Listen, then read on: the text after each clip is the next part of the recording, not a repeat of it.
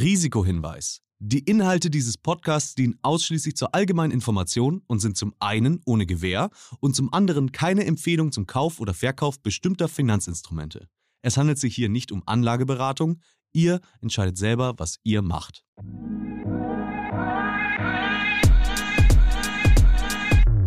Female Finance.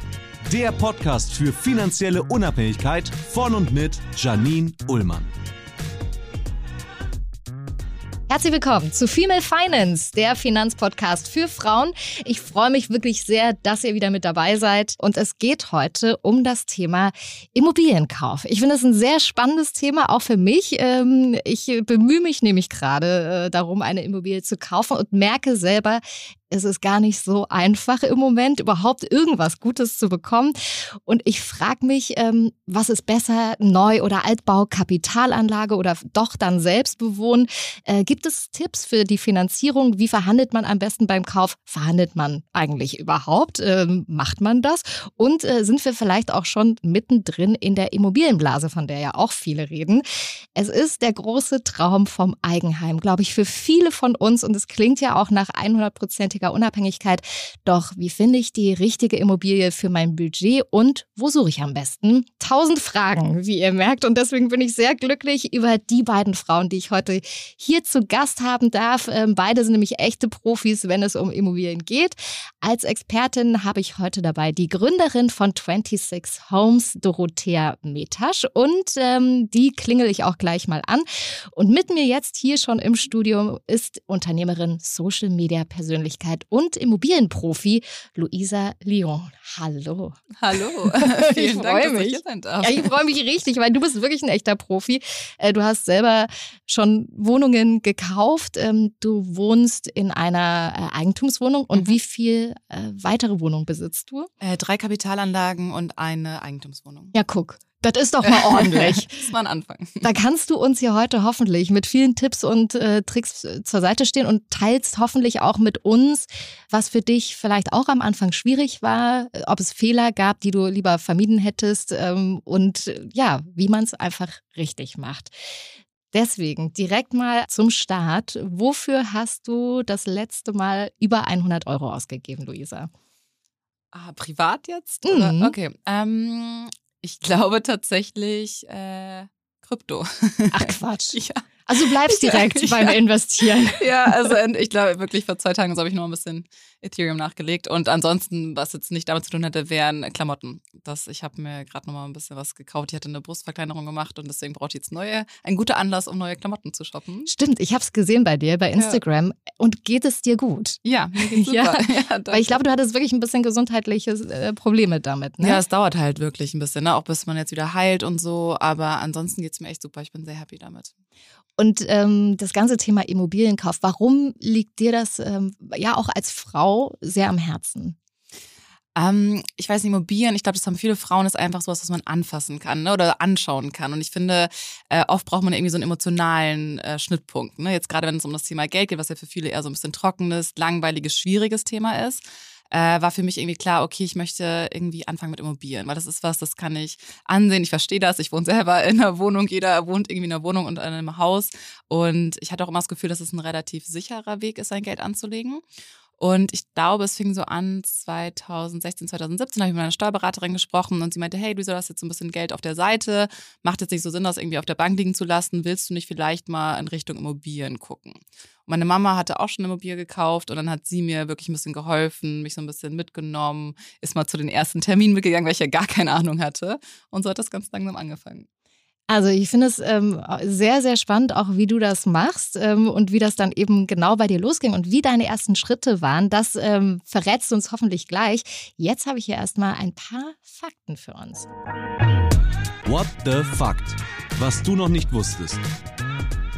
Fakt 1. In keinem anderen europäischen Land leben nämlich weniger Menschen in den eigenen vier Wänden als in Deutschland. Fast zwei Drittel der Deutschen wohnen tatsächlich zur Miete.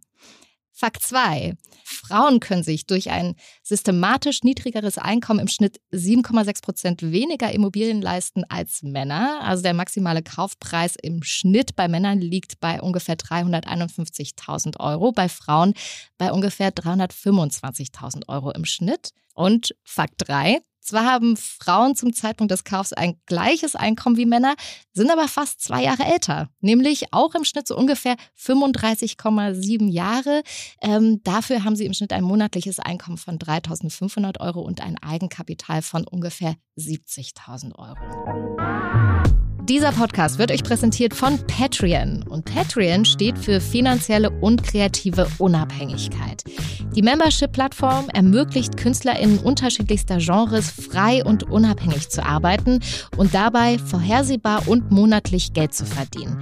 Aber wie funktioniert das eigentlich? Also passt auf, Patreon vernetzt Kreative mit ihren treuesten Fans. Die Community unterstützt dann ihre liebsten KünstlerInnen bei den Projekten, die ihnen am Herzen liegen. Und dafür stehen sie dann in direktem Kontakt zu ihren KünstlerInnen und bekommen exklusive Inhalte. Hier können nämlich die KünstlerInnen neue Ideen testen und vorab wertvolle Insights sammeln. Für mehr Community, mehr Kreativität und mehr Unabhängigkeit. Seit 2013 haben Kreative über 2 Milliarden US-Dollar über ihre Patreon-Seiten verdient. Das ist ein virtuelles Zuhause für die treuesten Fans und das ist vor allen Dingen auch kreative Freiheit. Ein vorhersehbares monatliches Einkommen, um die Zukunft zu planen und finanziell unabhängig zu sein. Luisa, wie alt warst du? Ich habe hab gerade schon im Kopf Hast du dir schon überlegt, wie alt war ich? So, okay, wie alt war ich? Wie alt bist du jetzt? Äh, 32, ja. Oh, guck. Also du liegst auf jeden Fall deutlich schon jetzt schon Ja. unter dem Schnitt. Und wie alt warst du, als du die erste Ähm, Immobilie ich habe gekauft hast? 2017 die erste Immobilie gekauft. Also ich müsste noch 27 gewesen sein und dann 28 bin ich geworden. Und du hast ja jetzt gerade eben schon gesagt, du hast dich dann mit äh, Geldanlagen und so auseinandergesetzt. Aber warum hast du dann eben eine Immobilie gekauft? Immobilie war wirklich für mich so, ich hatte irgendwie, ich hatte mal einen Ex-Freund und der hatte damals schon, da war ich Anfang 20, hatte der irgendwie mit 24 schon irgendwie zwei, drei Wohnungen sich gekauft und damals in München hat Glück gehabt, der hat die echt noch für so 60.000 Einzelwohnungen. Wow, äh, wirklich? Mittendrin, ja, das gibt's gar nicht, das war Wahnsinn, das ist halt äh, vor zwölf Jahren gewesen oder so. Ja, Ja, da Das er hat noch, sich gelohnt, hat, würde ich sagen. Definitiv, die hat sich jetzt verfünffacht wahrscheinlich. Äh, und damals dachte ich so, geil, ich möchte auf jeden Fall, bis ich 30 bin, das war so mein Ziel, möchte ich meine erste Immobilie haben. Das war irgendwie damals schon mit Anfang 20 für mich klar, da hatte ich halt noch gar kein Geld und keine Ahnung und war Studentin und habe Couchsurfing gemacht und wirklich jeden Cent gespart. aber wie macht man das dann? Also wenn du sagst, hey, du hast Couchsurfing gemacht. Ähm, Das war davor. Nein, nein, also dann fing es an mit Instagram und Kooperation und ich Mhm. konnte ein bisschen Geld sparen, habe relativ gut verdient. Und dann war irgendwie klar, okay, äh, Aktien waren damals noch nicht so Thema für mich, äh, da kannte ich mich einfach gar nicht mit aus. Und dann dachte ich so, okay, Immobilie finde ich irgendwie cool, ich hätte sowieso gerne eine. Und dann habe ich mal geguckt, wie viel braucht man denn eigentlich so, wie viel Eigenkapital braucht man? ja, und was dachte, und wie viel brauchtest du? Also es kommt halt natürlich total auf die Immobilie drauf an. Ne? Also ähm, es gibt so eine Regel, ich glaube, man sagt so circa 20, 10 bis 20 Prozent sollte man äh, mitbringen bei der Finanzierung. Des Kaufpreises. Genau, des Mhm. Kaufpreises, ja. Ähm, allerdings kann das auch öfter mal ein bisschen weniger sein, wenn man jetzt ein Eigenheim kauft, vielleicht lieber ein bisschen mehr als Kapitalanlage. Ähm, ich glaube, bei der ersten, oh, ich bin jetzt nicht mehr ganz sicher, aber ich glaube, es waren so 80.000, die ich selber mit Mhm. reingebracht habe. Okay. War es schon relativ Das waren diese zwei- 20 oder 30 Prozent quasi. Ja, nicht ganz. Ich glaube, es war sogar ein bisschen drüber. Also ich hätte gar nicht so viel mit reinbringen müssen, aber ich dachte so, ey, bevor das jetzt hier auf der Bank liegt, äh, möchte ich das irgendwie investieren. Und dann ist ja auch der, die Kreditrate ein bisschen niedriger und äh, ja. So Aber dann braucht man ja schon ordentlich Geld. Ja, wobei jetzt zum Beispiel bei meiner letzten Immobilie habe ich zum allerersten Mal 100%, 100 Finanzierung gemacht. Das hatte ich vorher auch noch nicht. Das Äh, heißt, Das heißt, du finanzierst nur die Nebenkosten. Also du kriegst den kompletten Kaufpreis äh, von der Bank geliehen, äh, den Kredit und zahlst nur die, was heißt nur, ist natürlich auch immer noch ein hö- höherer Anteil je nach Kaufpreis, aber du zahlst dann quasi die ganzen Nebenkosten, die Mhm. anfallen, wie Notar, Grundbuch und so weiter und so fort. Da sind wir jetzt schon äh, ganz schön weit drin im Thema. Ähm, aber vielleicht noch einen Schritt ähm, zurück, weil das auch alles zu finanzieren und auch zu wissen, so, okay, da habe ich jetzt einen ordentlichen Kredit auch äh, am Laufen. Das, also mir macht sowas ehrlich gesagt immer so ein bisschen Angst. Bin ich da einfach irgendwie ein Schisser oder äh, hast du, bist du einfach mutiger? Nee, ich kann es total verstehen. Also es ist ja auch echt eine große Verantwortung. Ne? Vor allem dann zu überlegen, hey, jeden Monat muss ich diesen Kredit abzahlen, was ja oft dann irgendwie äh, der Anteil der Miete quasi ist. Und manchmal, also ich muss zum Beispiel in meiner Wohnung immer noch ein bisschen was draufzahlen, weil das Hausgeld sehr hoch ist, also die Nebenkosten für mich. Ähm, ich kann das total verstehen, dass du da Angst hast, äh, definitiv. Ich glaube, deswegen ist auch gut, am Anfang vielleicht eher eine bisschen kleinere Immobilie sich zu suchen und die als Kapitalanlage zu nehmen und nicht als Eigenheim. Weil als Eigenheim möchte man natürlich in der Regel irgendwie was Größeres wahrscheinlich haben. Und das ist auch gerade in Städten wie Hamburg, Berlin, München, aber auch in vielen anderen Städten mittlerweile fast unbezahlbar. Deswegen so eine Ein- bis zwei Zimmerwohnung finde ich optimal, um zu starten. Mhm. Was eine Kapitalanlage ist und ähm, wie das alles funktioniert oder ob man ins Eigenheim investiert, das äh, besprechen sprechen wir auch gleich mal mit äh, Doro. Ähm, wie gingen denn so die ersten Schritte bei dir los? Also du wusstest dann, okay, 30 war bei dir irgendwie so eine magische Grenze offensichtlich. Bis dahin wolltest du auf jeden Fall was mhm. gekauft haben. Ähm, das ist ja schon mal ein gutes Ziel, wenn man sowas vor Augen hat. Ne? Und wie war dann wirklich der erste Schritt? Also damals habe ich noch in München gelebt und es war irgendwie klar, okay, München war zu dem Zeitpunkt schon viel, viel teurer noch als Hamburg. Und da ich aus Hamburg komme, ursprünglich meine Familie auch in Hamburg äh, gelebt hat oder immer noch lebt, ähm, habe ich mit meiner Mama geredet und meinte sie, hey Luisa, ich habe irgendwie Lust, dich auch als ne, meine Tochter hier zu unterstützen. Ich finde das toll, dass du dich mit dem Thema beschäftigst. Ähm, wenn du mir Immobilien raussuchst, dann schaue ich mir die gerne schon mal an. Und wenn du dann kommst aus München, ne, wieder nach Hamburg kommst, dann machen wir mal ein paar Besichtigungstermine zusammen und so ging das los. Also ich hatte meine Mama da wirklich gut zur Unterstützung. Sie ist dann auch mitgekommen auf die ganzen Besichtigungstermine mit den Maklern ja oft. Mhm. Er hatte auch ein paar interessante Fragen gestellt. Was denn und, so? Was sind wichtige Fragen, die man stellen sollte? Ähm, also oft so Dinge, was, was wurde zum Beispiel bei der letzten Haus, Haus ähm, wie sagt Versammlung, man? Versammlung mhm. besprochen. Also wenn man eine Miet- oder eine Wohnung in einem Mehrfamilienhaus zum Beispiel kauft, dann gibt es ja mehrere Parteien. Und dann stehen gewisse Sachen, gehören halt zum allgemeinen äh, Eigentum und dann muss das in der Gemeinschaft beschlossen werden. Dafür zahlt man dann dieses Hausgeld. Mhm. Ähm, und das sind so Sachen wie Dächer oder Rohre oder Türen, ähm, Fenster. Und deswegen ist es immer wichtig, gerade so ein Dach kann richtig teuer werden. Und wenn das zum Beispiel die letzten 30 Jahre nicht erneuert wurde, könnte es sein, dass das mal wieder anfällt. Und wenn nicht genug Rücklagen zum Beispiel aufgebaut wurden, von dem Hausgeld, dann kann es sein, dass man dann nochmal eine Eigenumlage, ich weiß nicht, ob man das so nennt, aber nochmal eine extra Umlage quasi machen muss und das muss man dann auch noch mitfinanzieren. Also das heißt, es kann schon mal sein, dass dann irgendwie auf einmal doch nochmal zwei, vier, sechs, vielleicht auch mal 10.000 Euro auf einen zukommen. Und das sind so Fragen, die sollte man vorab auf jeden Fall klären. Mhm. Und dann, ähm, du hast schon gesagt, Makler äh, kommen da oft auch ins mhm. Spiel guckst du über, es gibt ja auch die ganzen Portale, ne? Immo Scout, Immonet, ähm, eBay Kleinanzeigen, mhm. könnte man auch gucken. Ist das was, wo du dich dann informierst darüber oder wie machst du das? Definitiv. Also ich habe tatsächlich alle Plattformen, die ich so kannte, online, du hast sie gerade eigentlich schon genannt, ähm, abonniert und man kann sich dann ja so para, was ich immer mache, ist, ich habe mir dann überlegt, okay, das und das ist ungefähr mein Budget. Ich möchte irgendwie ein bis, ich glaube, drei Zimmer habe ich damals gesucht. Ähm, ich wollte in Hamburg, wie gesagt, und habe dann auch mir verschiedene Stadtteile rausgesucht, wo ich irgendwie, wo ich sicher war, das ist eine gute Lage. Das war mir irgendwie super, super wichtig. Das meinte meine Mutter auch so, A-Lage ist irgendwie, ne, da macht man nichts falsch. Stimmt, Lage, Lage, Lage. Genau, so ist es. Lage, Lage, Lage. Ähm, ja, gerade für die erste Mobil, finde ja. ich, macht das schon Sinn, ne? wenn man sich noch so unsicher ist, weil man einfach weiß, okay, die könnte man auch wieder verkaufen und kriegt mindestens das gleiche Geld irgendwie dafür wieder. Und wusstest du schon, ach, erste Mobil, die möchte, da möchte ich auch selber drin wohnen oder wie hast du es gemacht? Nee, es war eher so als Kapitalanlage gedacht, wobei ich dann lustigerweise nach Hamburg gezogen bin und dann auch dachte, oh, ist schon eine schöne Wohnung, ne? weil ich habe die dann auch noch renovieren lassen und echt sehr, sehr schön erneuern lassen und dachte ich so, oh, da würde ich jetzt auch gerne selber drin wohnen. Und ich glaube, das ist manchmal auch ein klein wenig ein Problem von uns Frauen eventuell, so. weil finanziell gesehen ist es gar nicht immer so sinnvoll, so viel zu machen an der Immobilie, mhm. weil du wirst die in der Regel so oder so los. Also ich kenne ganz viele, das sind tatsächlich eher Männer, äh, die sagen, nö, ach komm, hier, da können irgendwelche Studenten einziehen, das ist doch egal, wenn das Bad da halb auseinanderfällt, so nö, ich krieg da mal Mietpreis, das passt. Aber kriegt man nicht mehr Geld auch, mehr Miet? Äh, ja, aber es gibt ja theoretisch äh, einen, einen Mietendeckel. Mhm. Äh, dementsprechend muss man eh so ein bisschen gucken. Und natürlich, also wenn du schöner machst, kriegst du in der Regel auch mehr Geld, aber gerade in einer Stadt wie Hamburg, du, also bekommst eigentlich alles los. Mhm, also das ja, das ist wirklich so. Ich ja. merke es ja auch selber, es ist richtig schwierig, irgendwie überhaupt an was ranzukommen. Und wenn du dann sagst, also du hast dir dann eben auf den Portalen die Sachen angeschaut, hast du auch einen Makler eingeschaltet oder eine Maklerin? Nee, also ich habe alles selber gesucht, weil mir das auch echt Spaß macht. Also ich okay. muss sagen, da habe ich mich so richtig reingefuchst und mir macht das dann auch total Spaß, irgendwie verschiedene Wohnungen anzugucken. Ich wollte gerne eine Altbauwohnung haben. Also irgendwie so dieser Altbauscham hat mir total zugesagt. Also ich wollte keinen Neubau, ich habe dann wirklich so Parameter reingesetzt. Neben ein bis drei Zimmer, so und so viel äh, im Preis, ähm, Altbau gerne, Balkon wäre natürlich toll, äh, war jetzt aber nicht unbedingt ein Muss. Und ich habe auch geschaut nach Immobilien, die eventuell wirklich noch ein bisschen Renovierung benötigen, weil ich hm. irgendwie Lust darauf hatte, dass da noch ein bisschen was verändert wird oder dass ich es so ein bisschen zu meinem eigenen äh, Stil noch machen kann. Was ist der Vorteil? Also, dass du es noch ein bisschen ummodellieren kannst ähm, und was noch? Steuerlich gesehen. Aha. Ich glaube, da erzählt Doro bestimmt nachher noch ein bisschen ja. was zu. Ja, also man hat auf jeden Fall auch gerade, ich bin selbstständig mhm. äh, und dem, ich weiß gar nicht, ob das, ich glaube, bei Festangestellten ist es genauso, aber äh, gerade jetzt für mich als Selbstständige hat das sehr viel Sinn gemacht, ähm, da noch ein bisschen was zu renovieren, weil man das alles absetzen kann. Ah, verstehe. Und dann äh, hast du auch schon sozusagen den Gedanken gehabt, es dann auch, also die Wohnung dann auch zu verkaufen oder wolltest du sie behalten und vermieten? Behalten und vermieten. In Deutschland ist es ja so, dass man zehn Jahre die Wohnung halten muss, um sie dann nach zehn Jahren kann man sie steuerfrei mhm. äh, weiterverkaufen und oder muss auf den Gewinn dann quasi keine Steuern zahlen und das macht natürlich schon viel Sinn. Weil jetzt vorher eine Wohnung zu verkaufen, klar könnte man trotzdem Gewinn machen, aber dann musst du so hohe Steuern zahlen, das äh, bietet sich nicht wirklich an.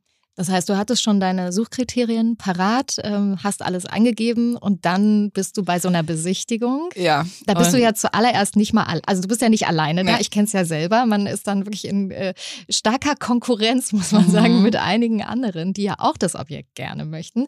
Ähm, und vor allen Dingen muss man ja auch wissen, was guckt man sich denn eigentlich genau an, wenn man in so einer Wohnung steht? Ja. Weil sowas zu kaufen, das ist ein Riesenschritt, da, das ist ein Batzen Geld. Ähm, da möchte man ja jetzt nicht irgendwie rein investieren und danach einen, einen, Schrecken haben und so ein schlimmes Erwachen mit, oh, Rohre ja. kaputt und hier, keine Ahnung, Schimmel oder sonst was. Mhm. Also wonach guckst du, wenn du dann wirklich in der Wohnung stehst? Was sind deine Kriterien? Also mir ist immer Licht unglaublich wichtig. Ich möchte, dass die Wohnung hell ist, dass man sich da irgendwie wohl direkt drin fühlt und dass der Grundriss stimmt. Weil alles andere kannst du eigentlich ändern. Ne? Also klar, unabhängig gesehen jetzt natürlich von Schimmel und solchen Dingen. Äh, das sieht man aber oft auch nicht, weil manchmal wird das einfach überstrichen. Das heißt, da ist dann zum Beispiel wirklich wichtig, auch die ähm, äh, ganzen Unterlagen sich nachher durchzuschauen, wenn man wirklich Interesse hat an der Wohnung. Aber ich gucke immer so, stimmt der Grundriss? Ist die Zimmeraufteilung gut? Ist das Licht schön? Und dann war bei mir wirklich so, ich fand Wohnung halt toll, wo noch was gemacht werden musste. Und ich glaube, da hatte ich dann so ein bisschen weniger Konkurrenz, weil es gibt doch eben viele, gerade wenn man wirklich jetzt als Eigenheim sucht, ähm, zum selber drin wohnen, dann wollen natürlich viele Leute jetzt nicht mehr so viel machen. Und weil das für mich eine Kapitalanlage war, dachte ich so, nö, ist ja cool, ich möchte auf jeden Fall was machen. Und da hatte ich dann, glaube ich, auch so ein bisschen einen Vorteil. Und ich habe dann, ich hatte zwar keinen eigenen Makler, aber je mehr Wohnungen man sich anschaut, was wirklich viele waren. Wie viel, ähm, wie viel Wohnungen guckst du dir im also Schnitt also an, hab, bis du wirklich eine kaufst? Ich würde sagen, im Schnitt so 25, 30. Ah ja. Also es ist auch ein Zeitinvest, ne? Definitiv, ja. Und mhm. das ist natürlich dann auch wieder, ne, wenn man selbstständig ist, seine Zeit selber einteilen kann, hat man einen ganz klaren Vorteil gegenüber Leuten, die eine Festanstellung haben, die vielleicht auch den ganzen Tag im Office sein müssen. Und das ist auf jeden Fall auch ein Tipp von mir. Also wenn ihr wirklich akut nach einer Wohnung oder Immobilie sucht, dann äh, meldet euch bei allen Portalen, dann macht die Pings rein, dass ihr wirklich aufs Handy am besten direkt eine Nachricht bekommt, wenn was Neues reingeht. So habe ich es auch gemacht. Und so habe ich auch eigentlich fast alle meine Wohnungen bekommen, weil man muss schnell sein mhm. und direkt sagen, hey, ich könnte sie mir morgen anschauen. Geht das? Wie sieht's bei euch aus? Natürlich, wenn es von privat ist, ist es immer besser als jetzt mit Makler, weil man dann nicht so viel Nebenkosten abgeben muss. Aber auch Makler sind manchmal super. Also ich habe dann auch teilweise bei den Besichtigungen Makler kennengelernt, habe denen dann auch gesagt, so hey, ich suche das und das. Und zum Beispiel jetzt die letzte Wohnung, die ich gekauft habe, habe ich tatsächlich über eine Maklerin bekommen, mhm. weil ich ähm, mir eine Wohnung angeschaut hatte und die dann aber nicht so toll fand, meinte so, ich finde die Lage aber richtig gut, es war eine Schanze, ich wollte unbedingt irgendwie so Richtung Schanze ähm, was haben. Und dann meinte sie, pass auf, ich habe gerade was, das ist aber noch nicht online. Das ist ja eigentlich ah, perfekt. Mh, genau, ja. aber ich gebe dir, wenn du Interesse hast, ist ein bisschen über dein Budget, aber ansonsten passt es perfekt zu dem, was du gesagt hast. Ich schicke dir das mal rüber, das Exposé. Und das, muss ich sagen, ist natürlich ein Riesenvorteil. Weil da hatte ich zum Beispiel jetzt wirklich diesen riesigen Vorteil, dass ich die in der ersten Woche direkt angeschaut habe. Es gab, glaube ich, vielleicht, ich würde jetzt mal schätzen, haben sich sechs, sieben Leute angeschaut in der Woche, meinetwegen auch zehn. Es war aber klar, dass irgendwie ich mich dafür interessiere und noch ein anderes Pärchen. Und ähm, dann war direkt so, okay, äh, gib mal dein Gebot ab. Und ich dachte so, das habe ich von meiner Mutter gelernt. Mhm. Man muss verhandeln und ich bin ganz schlecht in sowas. Ähm, ja, aber, aber das ist ein wichtiger Punkt, ja. weil äh, ich hatte auch neulich so eine ähnliche Situation und ich weiß dann gar nicht, äh, verhandelt man jetzt wirklich oder nimmt man sich dann wirklich die Chance, vielleicht diese Wohnung zu bekommen? Ja, kann tatsächlich passieren. Also ich glaube, es kommt immer so drauf an. Wenn es deine absolute Traumwohnung ist und du bist wirklich bereit, das dafür zu zahlen, dann ist es okay. Ich glaube, man sollte sich immer so ein Limit setzen und sich wirklich daran halten. Und ähm, ne, je nachdem, also wenn man dann noch so ein bisschen Spielraum hat und sagt, man kann auch verhandeln, dann sollte man es auf jeden Fall probieren. Aber klar, wenn man weiß, es sind irgendwie 100 Leute an der Wohnung interessiert, dann werden die dann nicht mehr großartig verhandeln, dann werden die es eventuell sogar für noch teurer verkaufen. Mhm. Aber Was nochmal- war der Trick genau ja, oder der Tipp? genau. Das war jetzt wirklich äh, viele, viele Sachen, die da positiv reingespielt haben. Äh, zum einen gab es, wie gesagt, nicht so viele Leute. Es war niemals online, das war auf gar keinem Portal.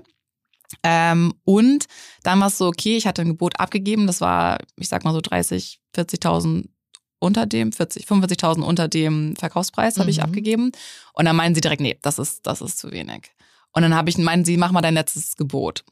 Und ich schaue übrigens auch ganz viele von diesen äh, ähm, Netflix und Amazon Prime Shows, wo es um Immobilien geht. Deswegen habe ich so ein bisschen gelernt. Ich so, Aha. okay, dann mache ich jetzt mein äh, Final äh, Boot. Mhm. Ähm, und dann war es so, dass ich halt irgendwie nochmal, ich glaube, 10.000 draufgeschlagen habe. Und war das auch wirklich dein finales? Naja, nee, war es eben nicht. Aha. Aber das ist ein bisschen anders anscheinend in Deutschland als in Amerika und ich war voll in diesem äh, Netflix-Ding drin.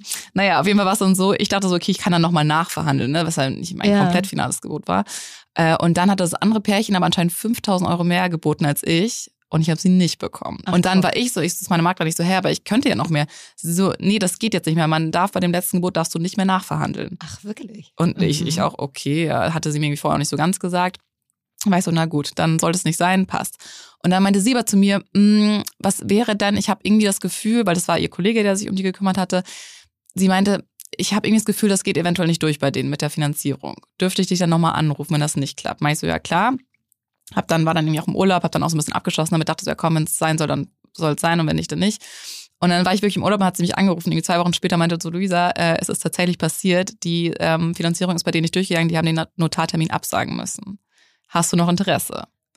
Ich so, ja, aber mittlerweile war ich schon wieder so ein bisschen, dachte ich so, ach, vielleicht gehe ich auch mal nach NRW und probiere mal was anderes aus als Hamburg. Ging es dann auch um diese 5000 Euro mehr noch? Oder Nee, dann war es ja quasi wieder auf dem Markt. Ah, So. ja. Und dann meinte sie aber, pass auf, du hast jetzt den Vorteil, ähm, du hast jetzt eine Woche lang Zeit und darfst dir die Wohnung nochmal anschauen und eine Woche lang werden wir die keiner anderen Person zeigen. Wir wissen ja, dass du Interesse hast. Schau sie dir nochmal an und gib uns jetzt nochmal wirklich dein neues finales Gebot.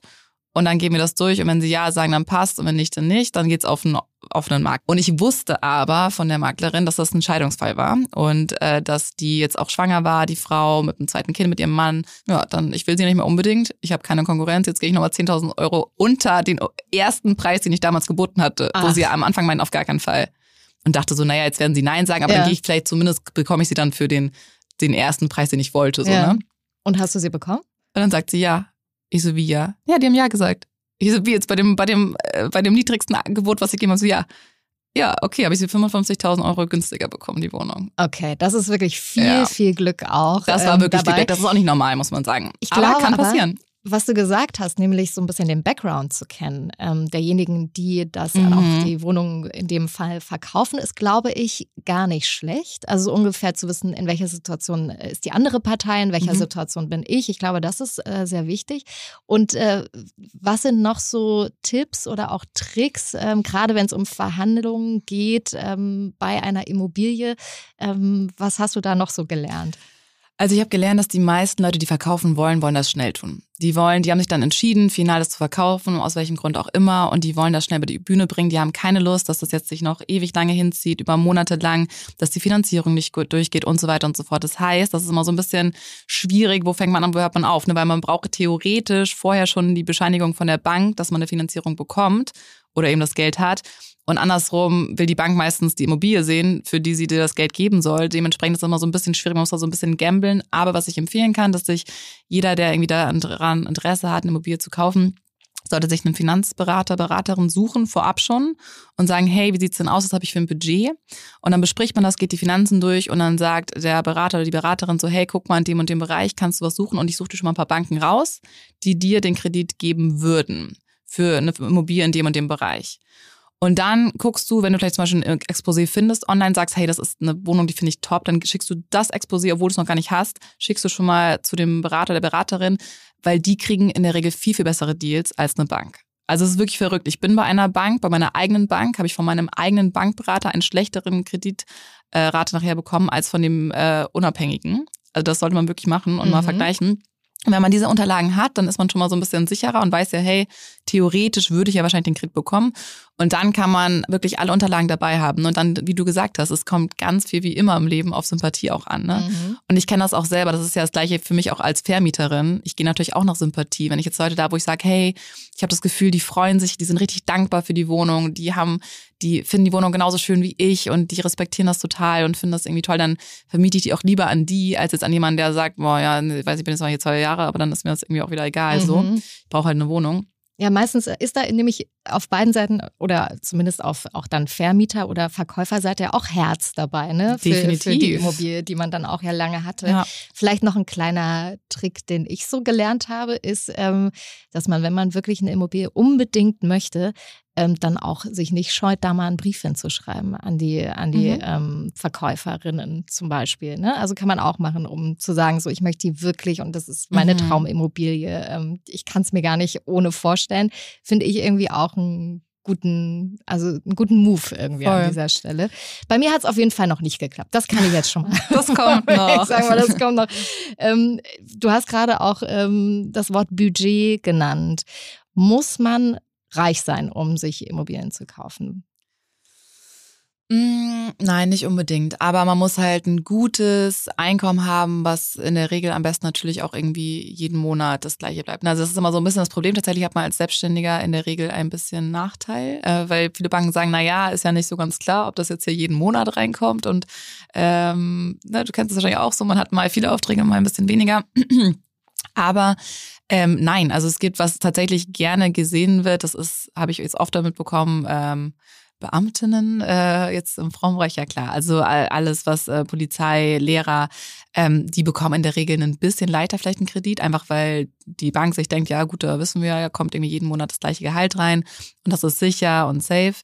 Ähm, aber nichtsdestotrotz, man muss, muss jetzt nicht unglaublich reich sein, aber klar, man muss natürlich, ein, man muss schon sich Geld zur Seite gespart haben. Ich würde sagen, das ist doch ein guter Zeitpunkt, um äh, Doro mal anzurufen, ähm, weil ich finde es wirklich spannend, ob es so ist, muss man wirklich reich sein, muss man viel Geld auf der Tasche haben oder mit welchem Budget kann man eigentlich eine Immobilien kaufen? Deswegen rufen wir jetzt äh, die Expertin dafür an, Doro Metasch. Sie ist nämlich Gründerin von 26 Homes, ähm, ursprünglich Brandmanagerin bei Coca-Cola gewesen gewesen und äh, seit sechs Jahren in der Immobilienbranche die sie wirklich gerade, wie ich finde, revolutioniert. Sie möchte nämlich den Zugang schaffen zu den besten Immobilienkontakten, Neubauprojekten und Wohnungen. Und ich freue mich sehr, Doro. Hallo. Hallo aus Berlin, ihr Lieben. Ach cool. Ja, du bist uns zugeschaltet quasi. Ich rufe dich gerade an. Liebe Grüße nach Berlin zu dir. Wir haben uns ja auch schon über, über Immobilien unterhalten. Ähm, deswegen freue ich mich, weil du bist hier wirklich die absolute Expertin äh, zu dem Thema. Ich sitze hier mit Luisa. Die kennst du. Ihr kennt euch beide schon. Ähm, ihr seid auch, wenn es um Immobilien geht, äh, auch in sehr regen Austausch, möchte ich schon sagen. Wir stellen uns gerade die Frage, wie viel Geld braucht man denn tatsächlich on Tash? Um eine Immobilie zu kaufen? Muss man reich sein dafür oder was muss, das, was muss das minimale Budget quasi sein? Was ich wirklich empfehle, damit man sich halt wohlfühlt, dass man halt 20 Prozent, ich sag jetzt mal, hartes Eigenkapital hat, wenn man eine erste Immobilie kaufen möchte. In der Regel fängt man mit einer ein- bis zwei Zimmerwohnung an. Denn große Wohnungen möchte man meist selbst beziehen und braucht man natürlich viel mehr Budget. Und das heißt, dieses harte Eigenkapital, das ist wirklich das Ersparte auf dem Konto. Ich glaube, Bargeld hat niemand mehr so wirklich zu Hause unterm Kopfkissen rumliegen. Das ist ja, das. Aber das ist interessant, dass du das sagst, weil ich bin schon noch die Generation, glaube ich, mit äh, Bargeld. Äh, in, ja, ich glaube, guck mal, ich bin jetzt, ich bin jetzt quasi, sage ich mal, 40. Da hat man doch, äh, das ist ja schon so, dass äh, oder auch meine Eltern oder meine Mutti schon immer gesagt hat, so das äh, lieber nicht auf der Bank liegen lassen. Wer weiß, kommt, das packen wir jetzt mal unter das Kopfkissen oder in, in den Strumpf hinein. Ne? So diese Klassiker, die man irgendwie noch so gehört hat. Das hat sich ja Gott sei Dank alles total geändert. Äh, Gerade so der, also auch das Bewusstsein dafür dafür ne? und auch das Wissen darüber. Und vor allen Dingen, weil man ja am liebsten gerne auch was Gutes damit machen möchte, dass einem auch bleibt. Ja, das, das Geld dann nicht plötzlich so verschwindet, weil man hat ja auch hart dafür gearbeitet. Ähm, deswegen, also mit 20 Prozent sagst du, dass man sich wohlfühlt. Ja. Und vielleicht klein anfangen. Aber in welchem Alltag äh, sollte man denn anfangen mit dem Immobilienkauf? Also ich würde wirklich so früh wie möglich damit anfangen, darüber nachzudenken und zu schauen, was zahle ich an Miete und was kann ich mir dann vielleicht auch dafür kaufen, um in die eigene Tasche zu zahlen und nicht ähm, in die Tasche des Vermieters.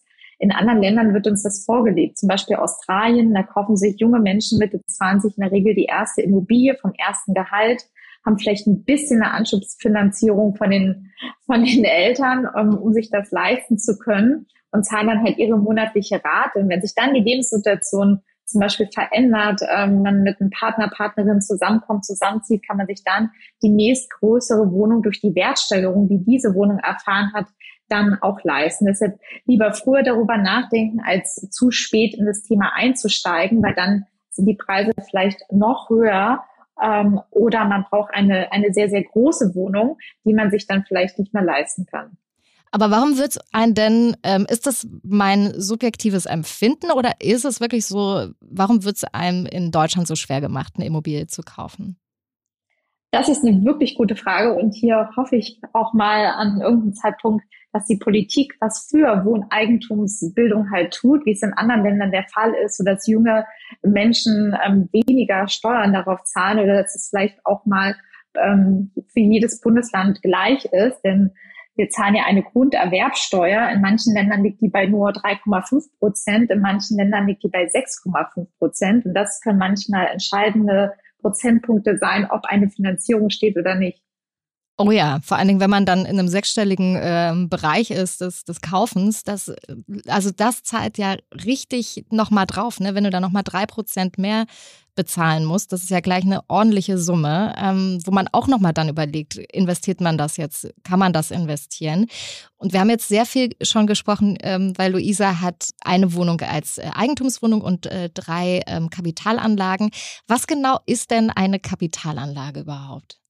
Doro. Als Kapitalanlage bezeichnet man eigentlich in der Regel die Wohnung, die man nicht selbst bewohnt, die man aus einer ja, Investment sich kauft, wo man schaut, ist das eine Lage, die ich irgendwie gut vermieten kann? Wie ist die Wohnung? Hat die ein Wertsteigerungspotenzial? Was kann die hier für eine Miete abwerfen, um sie dann wirklich erfolgreich zu vermieten? In der Regel hält man halt diese Kapitalanlagen Minimum zehn Jahre, um sie dann steuerfrei, also der Gewinn äh, wäre steuerfrei, zu verkaufen, so dass man sich hier Vermögen aufbaut. Aber im Zweifel, ich sage immer, das ist mein Tipp, if you don't have to, never sell. Denn ähm, auf dem Bankkonto ist im Moment ähm, das Geld nicht so viel wert. Im Gegenteil, hier drohen Negativzinsen. Ich glaube, das geht jetzt schon mittlerweile ab 100.000 Euro los. Also wenn man da eine Wohnung in einer, in einer guten urbanen Lage hat und die nicht verkaufen muss, sollte man die halten, wenn man sie vermietet. Also das ist die klassische Kapitalanlage. Hier empfehle ich natürlich immer, dass man schaut, dass man eine freie Wohnung kauft, nicht eine, die vermietet ist. Ah, wieso? Nach einem Monat, die, in eine freie, eine freie Wohnung kann man halt in der Regel halt auch noch mal ein bisschen pimpen, mm. ähm, ein bisschen, äh, bisschen schöner machen und vielleicht ein bisschen mehr zu erzielen und steigt nicht in einen aktuellen Mietvertrag ein, muss den nicht übernehmen und kann den Mietvertrag dann vielleicht auch noch mal äh, ein bisschen besser gestalten. Eine, eine selbstgenutzte Wohnung hingegen kann ich schon nach zwei Jahren steuerfrei verkaufen. Und so finde ich gerade diesen Punkt, wenn man vielleicht mit Mitte 20 die erste Wohnung kauft, dass man die vielleicht selbst bewohnt, weil da braucht man noch nicht so viel Platz, eine erste eigene Immobilie, um sie dann ähm, steuerfrei nach den zwei Jahren zu verkaufen, um dann halt sich was Größeres leisten zu können, versus man ist Mitte 40, man braucht 140 Quadratmeter und man hat dann so einen hohen Einstiegspreis, dass das vielleicht gar nicht mehr möglich ist. Ja, das ist meine Situation, Doro. Ich, ich wünschte, ich hätte dich schon vor 20 Jahren gekannt. Ähm, Neubau oder Altbau? Was würdest du empfehlen? Was sind die Vor- und Nachteile beim Kaufen? Ich glaube, Luisa, du hattest ja viel wirklich in Altbaubestand gemacht. Mhm, genau, ich habe um dann Altbau. auch selbst zu sanieren. Genau, ich glaube, das ist was, wenn man sehr, also wenn man Zeit hat und Muße hat, weil der Zeitfaktor, den darf man nicht ähm, unterschätzen. Ähm, ist es schon als Investment gut, auch eine Bestandswohnung zu kaufen. Das kann eine 70, auch mal eine 70er Jahre Wohnung sein, die man cool aufpimmt. Kann natürlich auch ein klassischer Altbau sein. Weil wenn man hier noch selbst an Hand anlegt und saniert, versus wirklich eine luxussanierte Altbauwohnung zu kaufen, hat man schon mal das erste Mal den Wert der Wohnung nach der Sanierung gesteigert. Und man muss halt auf diese Sanierungskosten auch keine Grunderwerbsteuer oder Maklergebühren oder Notarkosten bezahlen. Also das ähm, ist ein Vorteil vom Altbau, wenn der unsaniert ist mhm. und wenn man natürlich auch die Zeit und vielleicht ein bisschen Know-how halt mitbringt. Das ist Auf das, was Luisa meinte vorhin. Ne? Mhm. Das ist das, was du gesagt hast äh, zum Thema Renovieren. Dann zahlt man diese Steuern nicht quasi. Genau, so. aber du kannst auch so Sachen wie zum Beispiel die Küche, jetzt natürlich nicht auf ein Jahr, aber du kannst sie, glaube ich, auf äh, zehn Jahre oder mehrere Jahre gesehen äh, abrechnen, also absetzen. Und äh, die Handwerkerkosten, also gerade wenn es eine Kapitalanlage hast und irgendwie Handwerker einstellst, damit die das für dich renovieren, dann kannst du diese Kosten auch äh, absetzen. Und alles, was quasi mit der Renovierung zu tun hat, äh, zu einem gewissen Grad, da sollte man sich dann am besten mit seinem Steuerberater nochmal hinsetzen und das äh, mhm. gegensprechen. Aber da kann man echt einiges sparen. Ja. Worauf man beim Altbau aber auch unbedingt achten sollte, ist wirklich die Bausubstanz, weil hier kann es auch um böses Erwachen gehen. Mhm. Ich sage mal, ein Altbau ist wie ein Oldtimer, der ist wunderschön, aber man weiß nicht, wann die nächste Reparatur mhm. anfällt. Also hier lohnt es sich, ich weiß nicht, Luisa, hast du das gemacht? Bist du auch mal mit einem Gutachter durchgegangen? Äh, nee, Gutachter tatsächlich noch nie. Das werde ich auch mal ganz, ganz oft gefragt. Das ist irgendwie, da bin ich dann, glaube ich, das ist gar nicht meins. Da bin ich mal so, nee, also das sehe ich jetzt irgendwie nicht ein. Aber ich, ähm, nein, klar, also ich beschäftige mich mal ganz, ganz viel. Ich frage dann auch immer meistens die Hausverwaltung oder Nachbarn und frage so, hey, irgendjemand, der sich da irgendwie schon ein bisschen auskennt, ein bisschen länger vielleicht auch im Haus bereits ist und lese halt wirklich die ganzen Unterlagen durch, aber mit einem Gutachter, bis auf meine Mama, sage ich jetzt mal. Mhm. Äh, nee, also ich habe noch nie einen offiziellen Gutachter. Das würde ich machen, wenn ich ein Haus kaufen würde, glaube ich. Was ist denn der Vorteil, mit einem Gutachter durchzugehen und vor allen Dingen, wie teuer ist das? Zahlt man das selber?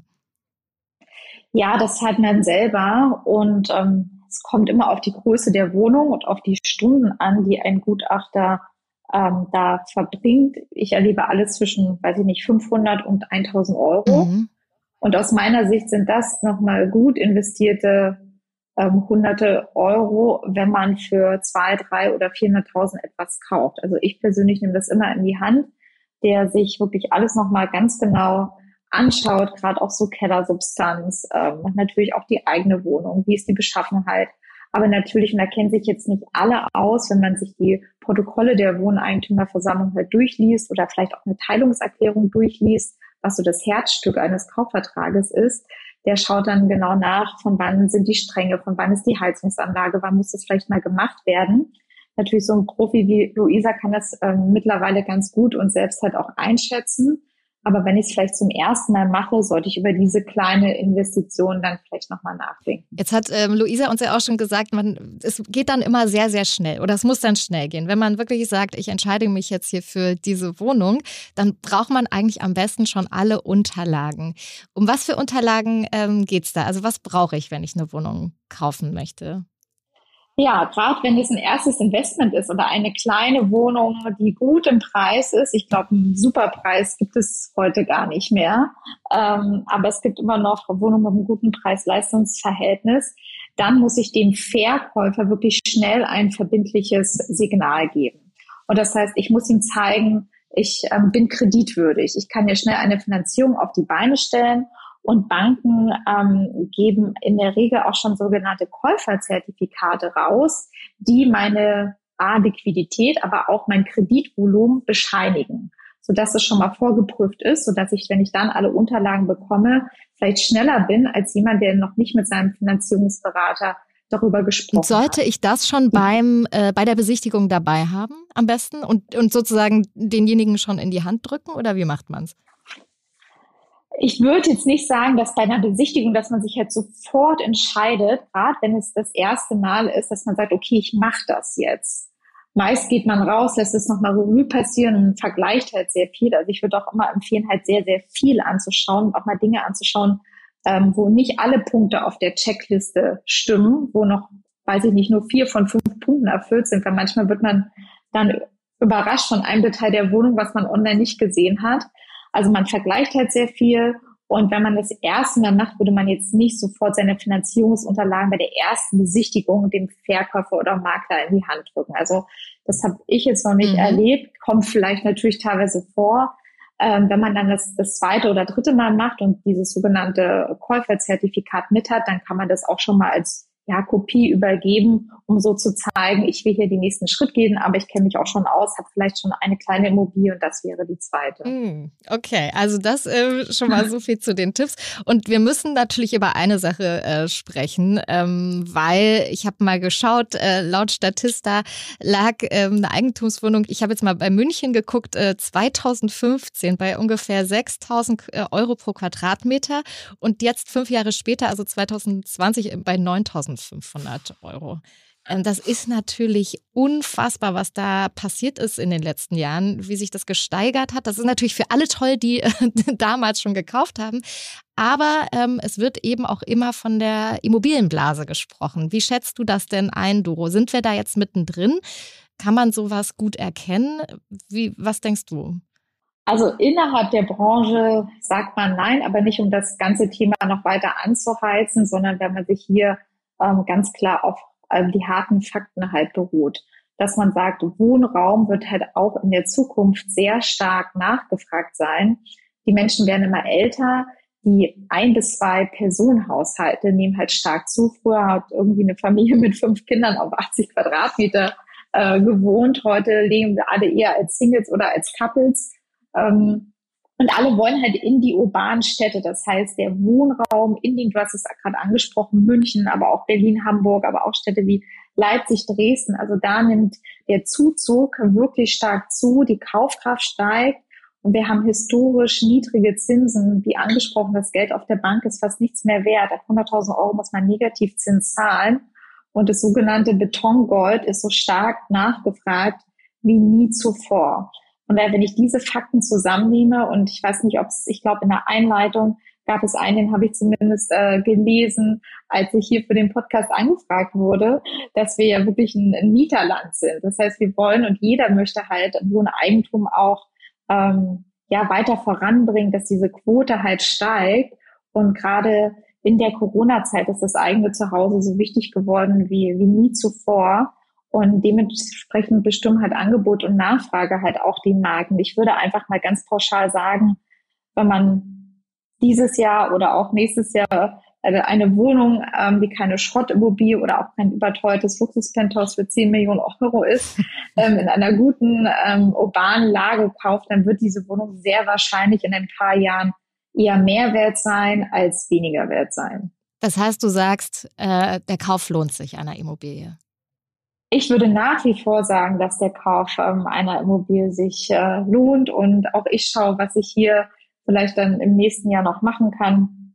Ähm, natürlich als Selbstständige ist es nicht mehr so leicht, eine Finanzierung zu bekommen, weil man muss ja die letzten Jahresabschlüsse offenlegen und ähm, von daher war das jetzt die letzten zwei Jahre bei mir nicht möglich. Aber auch, auch ich würde und werde halt weiterhin äh, Wohnungen als Investment auch kaufen. Ja, also genau das ist nämlich auch noch so ein Punkt. Äh, für Selbstständige ist es auch nicht unkompliziert ähm, zu kaufen. Wir danken dir sehr für die tollen Einblicke, Doro. Ähm, ja, und liebe Grüße nach Berlin und wir tauschen uns bald hoffentlich wieder aus. Bis bald. Unbedingt. Und dir viel Erfolg noch bei der Suche. Ja, danke. Mach's gut, Doro. Ciao. Ciao. Und tschüss. Ja, also ähm, sie sagt ja, es lohnt sich. Hast du das Gefühl, du möchtest auch noch weiter gucken oder bist du jetzt gerade erstmal so ganz happy und zufrieden mit deinen ja, vier Wohnungen? Ja, also gerade ist mein Konto dementsprechend natürlich auch äh, etwas leerer, äh, weil ich jetzt gerade die ganzen Kosten hatte. Nee, also gerade nicht, aber es ist schon immer so, äh, also früher dachte ich auch so, ja, vielleicht dann so zwei, drei Immobilien und jetzt habe ich die drei oder vier Immobilien und denke so, nee, ich habe ja gerade das angefangen. So, ne? Also natürlich, ich glaube, wenn man einmal so diese Hürde überwunden hat am Anfang und ich glaube wirklich, der Anfang ist am schwersten. Ne? Man weiß einfach gar nicht, wie man sich verhalten soll, wie das Ganze abläuft und deswegen ist auch, hat Doro ja auch gesagt, ähm, man sollte sich wirklich so viele Wohnungen wie möglich angucken und auch wirklich mal mit den Leuten vor Ort reden, dass man einfach, selbst wenn man die gar nicht kaufen möchte, einfach mal, das, dass man so ein Gefühl dafür bekommt ne? und dann beim nächsten Mal schon viel, viel sicherer ist. Also auch für dich jetzt irgendwie, wenn du nichts mehr jetzt hast du es schon mal gemacht, ne? Mhm. Hast vielleicht die Absage bekommen, aber mhm. jetzt weißt du, hey, fürs nächste Mal, jetzt hast du es schon mal gemacht, so, ne? Ist nicht mehr ganz so neu. Ähm, ja, ich muss sagen, ich bin jetzt so ein bisschen weg von Hamburg und den Großstädten. Ah, okay. Vielleicht noch in Leipzig finde ich sehr spannend, wobei mhm. auch viele sagen, Leipzig ist auch schon wieder sehr teuer geworden mittlerweile. Das war so vielleicht vor drei, vier Jahren ja. für die äh, Investoren sehr, sehr interessant. Mein Bruder wohnt da, deswegen wäre es schon nochmal interessant, ne? Vielleicht auch, weil man da so einen Überschneidungspunkt hat. Aber wenn ich so mit Freunden, Bekannten rede, die sich sehr, sehr gut auskennen, die teilweise 200 Immobilien haben. Wie bitte? Ja. Wie kann man denn 200 Immobilien ich haben? kenne einen, der ist äh, 35, der ist Lehrer, der hat einfach mal 200 Immobilien. Ähm, Was? Wie ja. macht, aber das ist ja auch ein Hauptberuf dann, oder? Wie ja, macht man die, das der, ja, der hat jetzt auch aufgehört. Also das ist tatsächlich so, der macht das jetzt komplett äh, hauptberuflich und hat auch dann seine eigenen, ähm, wie sagt man hier, Firmen gegründet, Hausverwaltungsfirmen, Ah ja, weil du okay. musst dann irgendwann hast du ja, wenn du, der kauft ganze Häuser. Also das ist auch mein nächstes Ziel. Äh, weiß ich nicht, ob ich das jetzt demnächst schaffe, aber irgendwie mal so für die nächsten Jahre gesehen möchte ich gerne mal ein, ein oder ein Mehrfamilienhaus kaufen.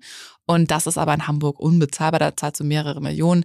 Das geht nicht ähm, für mich, aber ich würde gerne nach NRW gehen, weil das ist so, da sind die tatsächlich die Quadratmeterpreise, da gibt es wirklich, in, natürlich jetzt keine A-Lage, das muss man auch dazu sagen, aber in so kleineren Großstädten, ich Mhm. meine, da wohnen ja wirklich unglaublich viele Menschen, ähm, im Ruhrpott da die Gegend, ähm, da kriegst du noch teilweise für 2000 Euro den Quadratmeter. Und das ist halt unvorstellbar hier in Hamburg. Und würdest du dann aber bei so einer Entscheidung sagen, dann verkaufe ich äh, vielleicht auch die ein oder andere Immobilie oder möchtest du das schon halten? Nee, halten. Also mein Ziel ist immer, ich kaufe mir nur neue Sachen, wenn ich es mir leisten kann, wenn ich irgendwie wieder vielleicht ein gutes Jahr hatte, gut Geld gespart habe. Bei mir ist auch tatsächlich so, ich gebe gar nicht so viel Geld aus, weil es mir total Spaß macht zu sparen für die nächsten Investments. Also das ist eigentlich so mein Goal quasi. Ne? Ich, mir macht das total Spaß, dann irgendwie auch das Geld lieber mal ein bisschen zu sparen und zu sagen, hey, dann kann ich dann vielleicht wieder in ein paar Jahren mir eine neue Immobilie äh, kaufen oder investieren. Und was für mich jetzt wirklich nochmal so ein Durchbruch war, war dieses 100% Finanzierung, weil man braucht gar nicht immer so viel Eigenkapital, wie man vielleicht am Anfang denkt.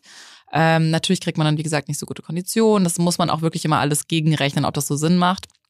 Ähm, aber jetzt, wenn man schon ein paar Immobilien hat, finde ich, könnte man das mal ausprobieren. Und äh, natürlich, wenn du ein Haus kaufst mit mehreren Wohnungen drin, hast du wieder ganz andere Probleme, weil du dann für alles zuständig bist. Ne? Dann musst du äh, als alleinige Person äh, quasi die Kosten für ein neues Dach, für Rohre, für neue Fenster, für Mhm. Türen und so weiter tragen. Ne? Das heißt, das, das ist noch ein bisschen entfernt, denke ich mal. Da muss ich jetzt ein bisschen wieder für sparen. Mhm. Ich fand auch ganz schön, was Doro äh, gesagt hat, nämlich, dass man äh, im besten Fall vielleicht sogar ein bisschen früher startet als Mhm. zu spät, ähm, mit was Kleinem anfängt, um eben dann das irgendwann auch zu verkaufen, zum Beispiel, um damit dann auch was Größeres ähm, sich leisten zu können. Also, dass man so ein bisschen Step by Step äh, rangeht und nicht das Gefühl hat, oh Gott, jetzt muss ich so Mhm. viel Geld ausgeben für sowas Großes. Ähm, also möglicherweise könnte das auch eine ganz gute Idee sein für alle, die jetzt so ein bisschen damit einsteigen wollen.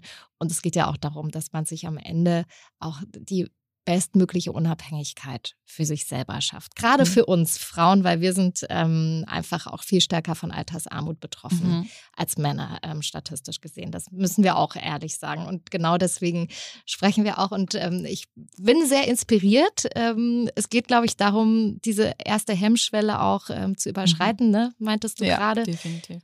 Und einfach mal anzufangen, sich zu informieren. Ähm, wir hoffen auf jeden Fall, dass ihr hier ein paar Tipps und Tricks heute mitbekommen habt. Hast du noch so abschließend was, wo du sagst, ähm, das sind so meine Top drei Tipps, wenn man sich wirklich damit beschäftigen möchte und eine Immobilie kaufen möchte? Ja, also erstmal natürlich die Finanzen klar haben und wirklich mal gucken, wie viel Geld habe ich denn eigentlich auch im Monat zur Verfügung. Vielleicht ne, so ein wirklich, wenn man es noch nicht gemacht hat, so ein Haushaltsbuch führen und das wirklich mal machen und gucken, hey, wie viel Geld kann ich denn zur Seite legen? Das dann auch wirklich am besten direkt anfangen zu sparen, dass man eben dieses Eigenkapital aufbauen kann, wenn man eine Immobilie kaufen möchte. Und dann die nächste Aufgabe jetzt für alle, die zuhören und sagen, sie haben Lust, äh, sich eine Immobilie zu kaufen, sucht. Das ist, wird immer gesagt, das gibt's nicht mehr, gibt es aber schon, wenn man wirklich sehr gründlich sucht und auch mal in andere Städte geht, guck mal nach einer Einzimmerwohnung unter 100.000 Euro. Das ist eine Challenge. Ich weiß, es gibt nicht mehr viele, aber es gibt sie schon noch und das ist ein super Weg, um anzufangen. Weil 100.000 Euro, das ist auch schon eine riesige Summe, aber ähm, man, man kriegt dann seine Mieteinnahmen vielleicht von 200, 300 Euro für das Zimmer, je nachdem, oder 150, 200, je nachdem, wo die Wohnung ist und kann dann meistens vielleicht auch die Kreditrate damit abzahlen. Das ist natürlich am besten, wenn man einen positiven Cashflow hat, nennt man das. Ne? Wenn Mhm. quasi noch äh, nach den Kreditzahlungen äh, mit der Miete noch ein bisschen was übrig bleibt. Das könnte man dann zum Beispiel zur Seite legen für die nächste Immobilie oder für Rücklagen zu Mhm. sparen. Aber ja, schaut euch alle Portale an. Also wirklich, ähm, das ist mit Arbeit verbunden. Das ist nicht so, dass die Wohnungen einem da entgegenfliegen. Ich kenne Leute, die äh, flyern, die gehen raus in den Stadtteil, wo sie eine Wohnung haben möchten und sagen, hey, schreiben irgendwie nettes äh, Schreiben sagen, hey, wenn ihr irgendjemanden kennt, äh, gibt irgendwie quasi Finderlohnkommission oder mal ins Abendblatt in verschiedene Zeitungen. Es gibt schon noch auch gerade ältere Menschen, die natürlich vielleicht nicht so auf den sozialen äh, Ja. Medien unterwegs sind, die sagen, hey, ich stelle auch meine Wohnung gar nicht online. Ähm, das Internet, nee, das ist mir alles suspekt. ich mache das irgendwie entweder über meinen Makler oder auch tatsächlich über eine Annonce in, einem, in einer Zeitung, in einer Tageszeitung. Ich kenne auch einige, die wirklich darüber ihre Wohnung bekommen haben oder auch Augen offen, Ohren halten. Ähm, wenn man vielleicht ein Gebäude kennt äh, oder ein Gebäude sagt, ich möchte da, finde ich mich spannend, auch mal vielleicht einfach mal jemanden fragen, der da wohnt, so hey, hast du mitbekommen, kennst du irgendjemanden, der hier demnächst mal verkauft? Bei mir war es so, die zweite Wohnung ist tatsächlich in dem gleichen Komplex wie die erste Wohnung. Das ist ein großer Komplex hier in Eimsbüttel, Harvestehude die Ecke. Und, und dann saßt du quasi schon an der Quelle. Da habe ich dann natürlich immer direkt mitbekommen, ja. wenn was Neues frei geworden ist. Mhm. Also wirklich Augen und Ohren offen halten, sich connecten, mit Leuten unterhalten, erzählt Leuten von eurem Traum. Also viele, das ist ja auch mal so eine deutsche Eigenschaft, ne? Erstmal irgendwie so, ja, bloß nicht hier so zu groß denken und bloß nicht übertreiben. Und es gibt auch viele, die sagen, ja, du spinnst doch und ne, jetzt bleib mal hier so, das schaffst, das ist doch viel zu heftig, hier eine Wohnung zu kaufen. Und gerade als Frau wird uns das natürlich oft irgendwie unterstellt, dass das, ne, auch als junge Frau, ne, also ich kenne ein Mädchen, die ist, glaube mittlerweile ist die 24, 25, die hat jetzt sechs Immobilien. Ui, toll. Also ähm, natürlich nicht abbezahlt, aber ne, angefangen jetzt zu äh, finanzieren. Und es ist alles möglich. Aber man muss natürlich Interesse daran haben und es, es muss ja auch nicht immer eine Immobilie sein. Also viele äh, haben auch vielleicht, man muss den Traum schon dafür haben. Mhm. Also, das sind tolle ja. Tipps. Vielen Dank ähm, und wir wünschen euch natürlich ganz viel Glück äh, bei eurer Traumimmobilie, dass ihr sie bekommt. Und ähm, ja, also ich glaube, der erste Weg ist, sich damit zu beschäftigen. Ja. Und ähm, einfach einzusteigen, ne? So ist es. Zu machen. Einfach machen. Einfach machen ja. ist das Motto. Vielen Dank, ja, Luisa. Vielen Dank es hat mich sehr gefreut, dass du hier bist, ähm, hier warst, dass du uns deine Tipps äh, mitgegeben hast, ein bisschen geteilt hast, äh, wie es bei dir gelaufen ist. Und vielen Dank natürlich auch an dieser Stelle nochmal an Doro und an euch fürs Zuhören. Und wir hören uns ganz bald schon wieder. Wir freuen uns auf euch. Vielen Dank fürs Zuhören. Dieser Podcast ist eine Produktion von Podstars bei OMR, Finance Forward und mir, Janine Ullmann. Und er wird präsentiert von Patreon.